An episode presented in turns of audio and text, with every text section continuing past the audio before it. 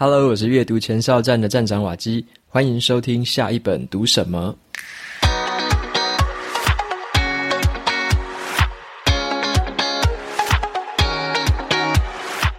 今天我要跟大家分享的这本书，它的书名叫做《当下的释放》。那这个当下的释放，它是一套方法，可以帮我们缓解身体的痛，可以去帮我们疗愈心里面的伤。让我们唤醒内心潜藏已久的这种修复能力。那么今天分享的主题也是比较偏软性的，就是比较偏心灵层面的，怎么跟我们的情绪啊，跟我们的内心感受来相处，然后呢，怎么样来做到一个释放的效果。今天的这本书有 Kobo 的电子书折扣码，也有这个两本的抽奖证书。有兴趣的朋友可以到节目的资讯栏看相关的这个折扣码，还有这个参加活动的链接。首先呢，想要先问大家一个问题哦，就是当你感到哀伤的时候，你会哭出来吗？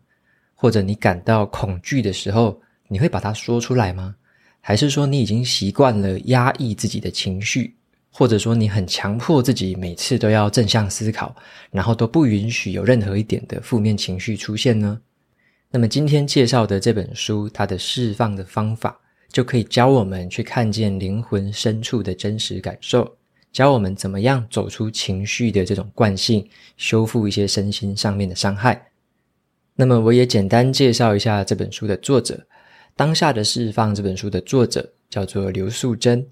那刘素珍女士呢，她过去十多年来带领了超过三百多场关于气功、静心还有身心灵释放的这种工作坊课程。她在书里面提到说啊，她在二十多岁的时候啊。身边最亲近的人，父母还有姐姐，三个人在三个月内相继过世。然后啊，他自己还被很多家的医院同时诊断出一种来日不多的这个绝症。所以他经过了整整六天五夜的痛哭还有煎熬之后，他顿悟了自己跟他的念头还有情绪的相处方式，整个人才感到这个脱胎换骨。摆脱了原本那样子已经陷入一个很痛苦的一个泥淖，那对于生命的态度也从此开始改观。他把那一段就是开始复原，然后呢，开始跟自己的心灵好好的相处的这一连串的经验还有方法，整理成一套很容易执行的一个方法，就叫做释放练习。那就像是这本书的副标题说的，它可以解身体的痛，疗心里的伤。那作者他要教我们的这个释放练习呢，就是帮我们去看到自己的思考模式还有态度是怎么样的在制造我们自己的痛苦，然后呢，去释放这个身体里面一些纠结的跟一些内在的苦恼，让我们可以重新感受到身心灵的自由还有轻松。那这本书的前半段是比较像是观念上的启发，它让我们去理解说释放。还有我们一般听到的什么正面思考啊，或者是宣泄情绪，有什么不一样的地方？那中间的篇章呢，他就谈一些比较关于认识自己、接纳自己情绪，怎么样去面对、觉察，还有清理自己情绪的三个步骤，然后去发现还有释放那一些纠缠我们很久的一些心理障碍。那在书本的最后面的篇章，他就是教我们怎么样去处理各种的情绪，那一些释放练习该怎么做。像是愧疚感啊、认同感，或者是愤怒，还有恐惧这种情绪，我们该怎么样去释放？所以最后面是比较偏实战的方法。那以下呢，我就分享一下说，我在这本书里面呢，我自己的一些心得跟重点摘录。那第一个跟大家分享的是我对于这个释放练习的一些体会。好了，这个释放练习啊，它白话文来讲就是，它是一个认识自己的过程。我们不要去压抑情绪，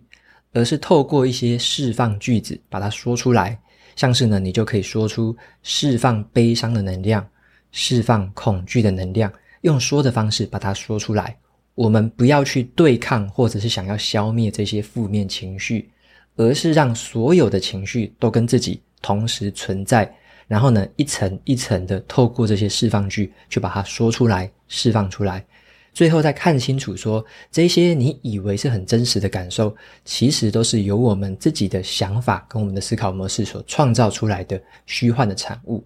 那我自己有照着这个书里面的一些方法来念一些这个释放句，因为我最近在写作啊，或者是我在写新书上面，都会遇到一些不同的压力，或者说像写书就会觉得诶有一点恐惧。这个恐惧就是说我会不会写的书不好看啊，写的书卖不好啊，还是写的书怎么样的，就会有一些些这个莫名的恐惧。然后呢，我就想说用这本书的方式来练习看看，我就试着用它里面的一些这个句子来练习看看，然后就念出来给自己听。然后我的感受是这样子啊，在念出这些句子一连串的念的这个过程当中，会感觉到胸腔在震动，就是你说话的时候胸腔会震动嘛，然后身体里面就会有一点那种能量的流动，就是你的体温呢好像渐渐的变高，然后这个毛细孔就渐渐的张开，所以我觉得把它讲出来，然后渐渐的就是慢慢的这样跟自己讲，然后就会让自己的身体好像开始活络了起来。然后原本很理性的这个脑袋就会告诉我说，其实讲出来的效果好像就是一个听觉的刺激嘛，或者说说话本来就会自己的声音这种共振现象嘛。可是比较感性的大脑，他就告诉我说，这种情绪啊，其实就是很真实的自我感受的一部分。在我讲出这些，例如说我恐惧的原因啊，我恐惧的感受，我为什么恐惧，为什么这个不敢写，为什么不写这个，为什么写那个之类的。当我讲出这些东西的时候，我就开始渐渐的看到说，我之所以有这些情绪，它的源头是什么？我为什么会这样认为？我就把它讲出来，就是有点像很坦白的就这样讲出来给自己听。但是呢，你会发现说，在讲完之后啊，自己不会觉得说难为情。反而会觉得说啊，我终于讲出来了，因为我可能从来没有跟任何人讲过，所以呢，就把它讲出来，然后就觉得整个就豁达开来。然后呢，你也知道说，在这个当下，你的情绪是这样子的，你是有这一些压力，有这些恐惧在的，那你就直接的去看到它，去面对它。然后呢，你的脑袋里面就会有点像是，就是自从讲完之后就更舒缓了，然后舒缓之后就觉得，诶，那好像已经没什么，因为我已经把它说出来，我已经把它释放掉了。然后呢，就可以再采取我的下一步动作。那这个现象，我自己也想到说，很像那个我早上在做瑜伽的时候，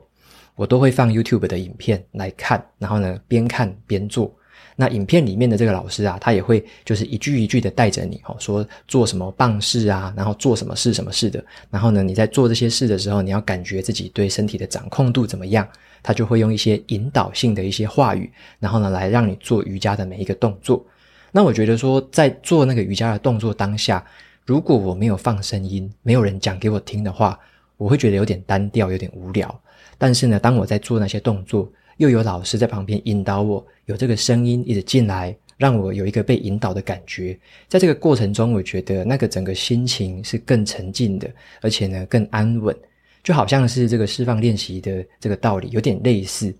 就是呢，他强调的是你要把这些释放的句子。在旁边可能没有人啦，就你一个人的时候，把它讲出来，把它讲出来之后，你听到它有这个听觉的刺激，你就可以沐浴在这个当下的感受，整个沉浸在那个当下，你才有可能获得全然的释放。所以我就有点回想到，诶，瑜伽也带给我这个感觉。所以呢，他透过这个方法来去跟自己的情绪去沟通，然后跟自己本身，你要认识自己，然后呢，知道自己有这些想法的源头是什么。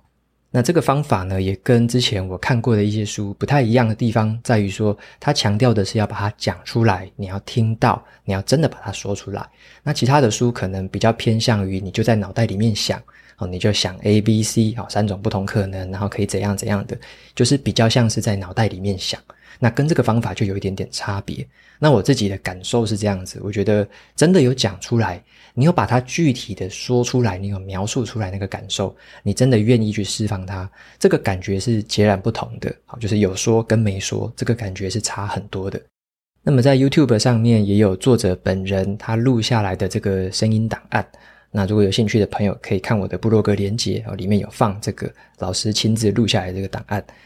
那再来的话，跟大家分享三个重点，就是我自己摘录下来的，觉得诶蛮有意思的，有一点启发到我的一些观念。好，那第一个跟大家分享的这个重点是，不要强迫自己去正向思考。好，不要强迫自己正向思考。作者为什么这么建议呢？哦，有些人会说，你就往好的方向想就好了。哦，你就往好的方向想，那这个反而会让很多人会觉得很有压力呀。我就觉得心情不好了，我就觉得觉得情绪不好了，我怎么可能往好的方向想？好，那作者他的解释是这样子，因为正向思考呢，它是比较停在意识的表层，比较像是在逃避痛苦啊。例如说啊，像我们在哀伤的时候，如果你一直强迫自己说，诶，你就不要哀伤，你一定要放下，你要感谢那一些伤害你的人。当这个时候这样子去讲，如果你是强迫自己这么做的话，那种哀伤的感觉，它可能短时间会不见。可是啊，没过多久，可能才过个一阵子，过个一两天，这个感觉又浮现出来了。而且它不一定是用哀伤的方式重新浮现哦。这个哀伤可能会转换成愤怒，因为你之前用这个正向思考的方式压抑了自己的情绪，所以这个哀伤它就可能转换成另外你更不希望看到的情绪出现。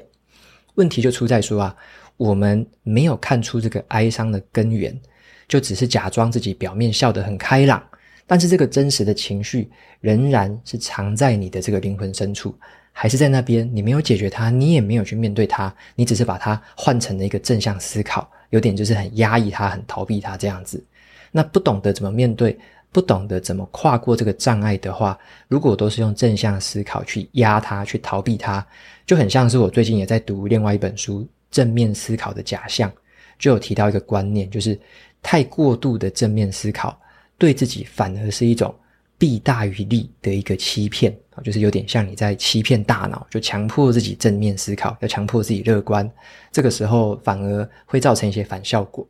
所以正向思考有一点就是，如果太过头的话，正向思考就很像是一个很天真的错觉啦。我们会以为说，你只要绕过了这个情绪，躲开了这个情绪就没事了。可是啊，我们始终没有去面对那个很真实的自己的情绪。那我看作者他在书里面的一些范例，我就发现说，其实啊，这个关键的一个重点在于说，得失心就不要太重。好，得失心不要太重。为什么呢？因为当我们认为事情一定会变好，或者说你觉得我事情一直在变糟糕，我们如果这个得失心很重，就是一直期待，一直有希望，一直觉得说啊，一定要发生什么，应该要发生什么，然后呢，一直去让自己存在那一个情绪里面的话，反而会让自己很难获得释放。那我看到的这个观点是说，我们反而是去接受所有可能会发生的情况，还有所有可能会发生的情绪。就是无论事情是怎么发展，或者说你的情绪是怎么样的，就是接受它，它会有它的道理的。就是你现在感觉到愤怒是有愤怒的道理，你感觉到哀伤也一定有哀伤的道理。重点是先接受它，先了解说你真的是这样想的。OK，不要在第一时间就把它压抑住，把它逃避掉这样子。那再来跟大家分享第二个重点是，要跟自己的负面情绪同在。这个同在是同时的同，然后呢，存在的在，就是同时存在的一个意思。好，跟自己的负面情绪同在。作者他就有说到哦，他那时候在听到自己这个被判断出绝症，然后来日不多的这种噩耗的时候啊，他整个心里面想的都是：哇，我的儿子该怎么办？我的钱该怎么办？我的伴侣该怎么办？他心里面充满了这些想法。后来他才惊讶地发现，说自己都已经快要死了耶，心里面想的全部都是别人，却完全没有想想看自己。都已经在最后关头了，他想的还是怎么样让别人可以更得到更多，然后可以过得更好。但这个时候啊，他对于这些外在的很虚幻的执着，反而远远大于了他要对自己的一个内心的关怀。所以他的关注点反而都在别人身上，他完全没有想要关怀自己。那时候已经一个很痛苦的一个内心。那在面临这个就是有点像绝症的这种死亡威胁的这个时候啊，他就用同在的这个方法，让他自己去看清楚一个绝对的真实。什么意思呢？就是这个同在的意思，就是你不要直接想要去消灭或是解决痛苦的这种负面情绪，而是要去看到说。这个痛苦它是怎么产生的？为什么我会感到这么痛苦？这个痛苦是由我的头脑它自己创造出来的。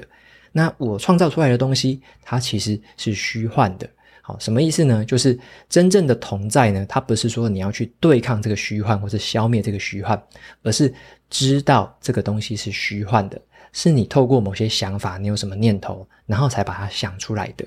好，那这个就是很单纯的去面对自己真实的那一面。好，这一面就算是再丑陋也好，再不堪也好，只有当我们跟最真实的自己同时存在的时候，跟这个情绪同时存在的时候，你才有可能真正释放自己的内心，然后才能用一个更有生命力的方式去对待别人。好，否则的话就会变成说，你又不接受自己的这个情绪，然后呢，你又不想要面对它，又想要逃避它。那这个时候，你又想要去对别人好，你要去对别人这个怎么样帮忙啊？怎么样对别人要求？这个的话都会得到反效果。所以，比较好的方式是先跟自己同在，然后呢，你才有可能再去跟别人更好的相处。这样，所以我认为同在这个方法，就是有点像是接受一个事情它最真实的样貌。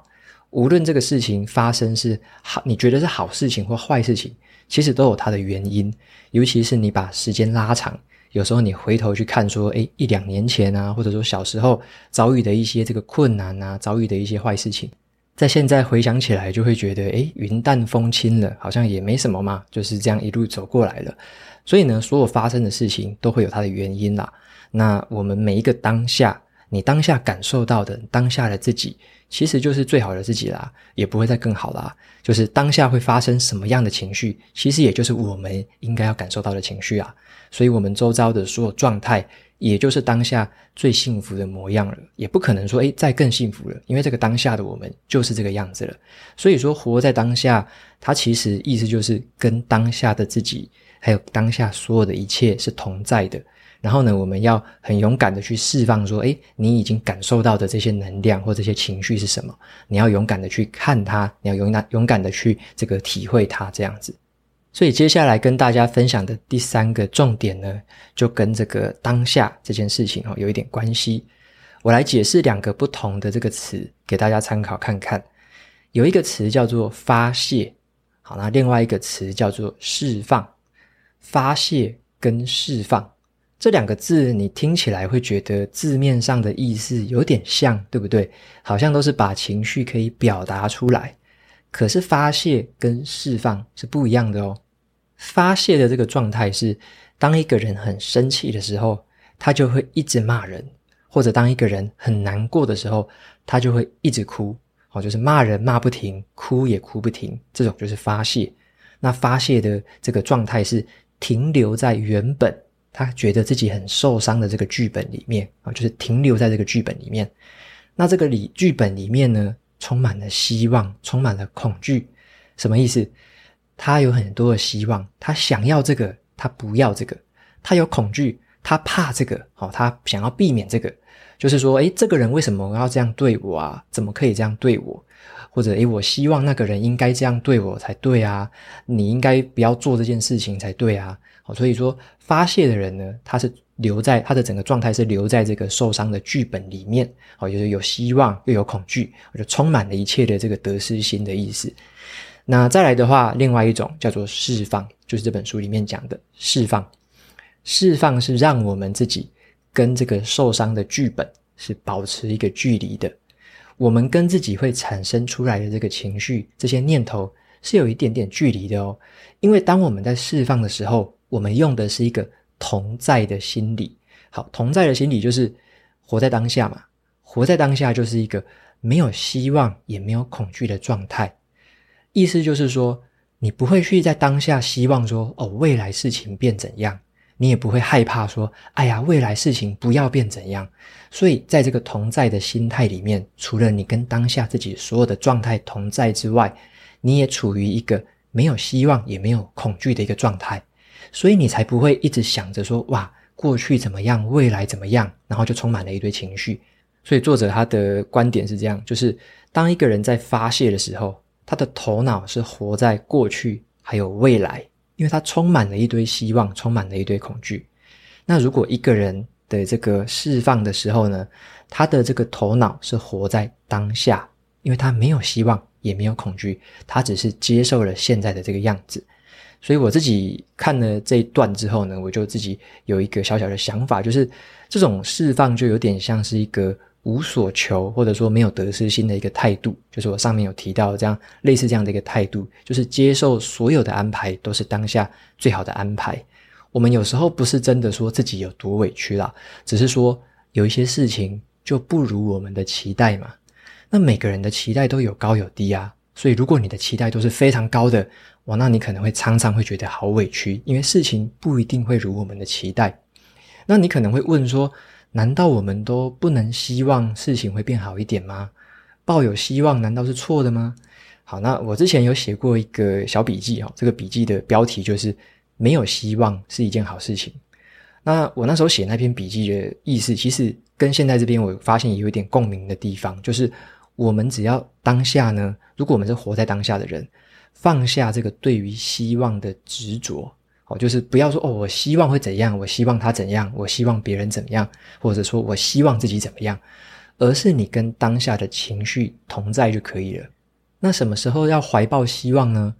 怀抱希望就是你准备要做下一步动作的时候，你可能要规划，你可能要这个采取下一个行动的时候，你要抱持希望。你要抱持，例如说乐观的希望，那你就知道说你的下一步可以做什么。所以我认为，希望是用来指引我们未来可以怎么做，可以怎么采取行动的一个方向的一个指标。那希望不要把它当做是你当下情绪的这个枷锁。如果说你每一次在感受情绪的时候，你又有一堆的希望、一堆的恐惧在脑袋里面，这个时候会把事情弄得超级复杂，就很难走出来这个情绪。好，所以说我这边的一个小小的观察是发现说，呃，活在当下的人哈，他们是没有希望、没有恐惧的。但是呢，如果你要采取下一步的行动，你要为了未来这个更好的未来所采取一些这个自己的改善啊，或者说再采取下一个怎么样学习呀？然后下一步怎么样的去跟人家沟通之类的，下一个行动你要保持一个乐观的希望，所以我觉得要用在不同的这个时间点。所以我的结论就是，拥有乐观的希望呢，是用来对自己的行动做出微调，而不该成为我们感觉痛苦的一个元凶。那么以上呢，就是跟大家分享的一些重点，就是我自己对于释放练习的感受。还有呢，不要强迫自己去正向思考，然后这个跟自己的负面情绪要同在，你要接受它，你要跟它是活在同一个当下的。那最后就是发泄跟释放是不一样的。好，发泄的话，你会一直想着过去，想着未来，有很多的执着，有很多的得失心。那释放的这个方法，就是让我们可以活在这个最好的当下。那最后也来做一个总结，就是我在读这本书之前，我有读过另外一本叫做《转念的力量》。好，《转念的力量》也跟大家分享过，而且获得了蛮多的这个回响。那有读者就推荐我，诶，可以来读读看这一本这个当下的释放。所以我就发现，诶，这两套方法它有一点点不一样的地方，它也有很类似的地方。那我这边就简单整理一下，《转念的力量》呢，我觉得啊。比较像是用脑袋里面的理性思考的这个区块，它透过一个很明确的提问方法，就是四个步骤的提问方法，来挖掘自己脑袋里面的真正想法。挖掘出来之后呢，再让自己很理性的大脑就可以自动针对这些想法做出一个转换之后的念头，所以就转念了。所以我觉得转念的力量，它比较偏向于理性思考的一个方法。那当下的释放，我觉得它比较像是释放我们心灵情绪的一个感性的思考方式，所以我认为它比较感性。然后呢，相信所有的这个情绪都有它存在的理由。释放的这个方法就是你不会刻意的去压抑跟逃避，而是把这些情绪都当成我们自己生命这个活力的一个来源。那释放的方法就是把这种活力恢复成其他不同的状态。好，就例如说热情啊，或者说喜悦，所以他是把这个情绪做一个互相转换的。那我觉得两个方法都有一个共同点，那就是我们内心的这个思考方式啊，跟我们自己的态度，都是制造这一些念头跟情绪的这个根源，就是来自我们内心的思考方式啦。那这个就是有一个古罗马皇帝，好，曾经在一本书《沉思录》里面有讲过一句话，他说：“能够压垮人的。”从来都不是外在的事物，而是内心的感受。能够压垮人的，从来不是外在的事物，而是内心的感受。所以，我们内心想要保持什么样的念头，你想要体验什么样的这个感受，都是我们自己的选择。我觉得这个学习释放或者是转念啊，并不是说要让我们变成一个可能心灵控制的大师。我觉得它比较像是让我们成为自己心灵的一个伙伴，就是你要跟自己的心灵是一个伙伴的关系。那就像是这个释放的方法，它是认为情绪的活力是可以转换的嘛。那转念的这个方法认为说，这个念头的方向是可以转换的。那我就认为说，我们的心灵，我们自己的这个心灵感受是需要被我们来陪伴的。所以就是我们要对自己的心灵去倾听它，去接受它。然后呢，有时候你也要把它说出来，你也要面对自己真实的心灵感受。那这样子的一个相处方式啊，就是你对自己的心灵发挥了一个关怀跟同理的一个态度。那你跟你的心灵成为了一个好伙伴，那自然而然的，他会引导我们去做出最好的选择，才不会说你的心灵跟你很不对盘，然后他跟你硬干啊，一定要你这个做什么，然后你又不想做什么，所以你就觉得哎，跟自己的内心在拔河。那反而你转个念头来想想，就是说你跟你的心灵其实是一个伙伴，他也需要被倾听，他也需要被了解，他也需要被接纳。那如果你跟他是一个好伙伴的关系，一般来说啦，好伙伴当然都会希望。我们活得更好，活得更快乐嘛。所以呢，好伙伴的一个关系，才可以让我们的这个很好的一个身心灵状态走得更长长久久。那么以上呢，就是当下的释放这本书的一些分享，那就推荐给大家。那最后呢，一样来念一下 Apple Podcast 上面的五星评论。今天有两位听众，第一位听众叫做飞九七一九三八，好，飞九七一九三八，他留言的内容是。谢谢瓦基给我很多正面的想法跟灵感。OK，谢谢这个飞九七一九三八的这个留言，好，谢谢你的支持跟肯定。那再来的话是第二位听众，星星上的鱼，他的留言内容是感谢瓦西的分享，听你的 Podcast 很像在跟朋友聊天，偶尔我也会边听然后边和你空气对话，例如说，对对就是这样。然后，或者是我的经验是什么什么，我觉得也有可能是好，诸如此类的。刚刚听完你分享的深度数位大扫除，我觉得不能只是来留下五星，也得写些文字评论才可以，才能让这个讲者跟阅听者有双向的互动。我开始认真的去思考自己在没有手机之前的休闲兴趣有些什么，然后再决定这个进行数位大扫除，还有数位断舍离之后。运用那一些这个曾经被数位科技绑下的时间，重新找回了自己的生活。科技始终来自于人性，了解自己的使用习惯，调整适当的使用方式。我不该反而被这个科技绑架了。好，所以这个受益良多，谢谢你。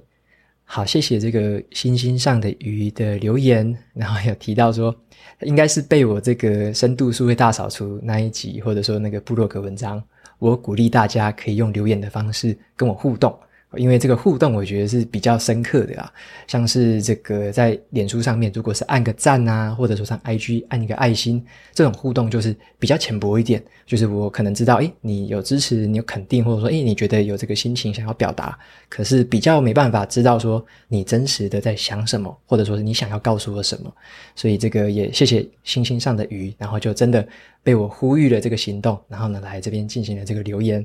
然后也很开心听到你就是重新的去检视自己的数位科技的使用方式。如果对这个深度数位大扫除啊，或者是数位断舍离有兴趣的听众，可以听第十九集。那一集就会介绍这本书，然后呢，布洛格文章也有详细的这个不呃数位断舍离的这个方法，我也把它整理成了一个 PDF 的这个档案，让大家可以下载，你就照着里面的步骤一步一步的做，就可以达到一个数位断舍离的一个真正的成效了。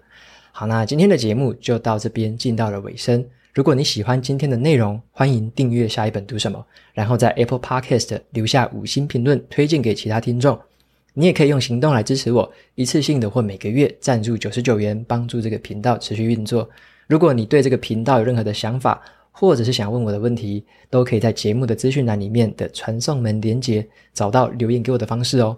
那我每周呢也会在阅读前哨站的部落格分享读书心得，喜欢看文字版本的朋友可以去订阅我的免费这个电子报。好的，下一本读什么？我们下次见喽，拜拜。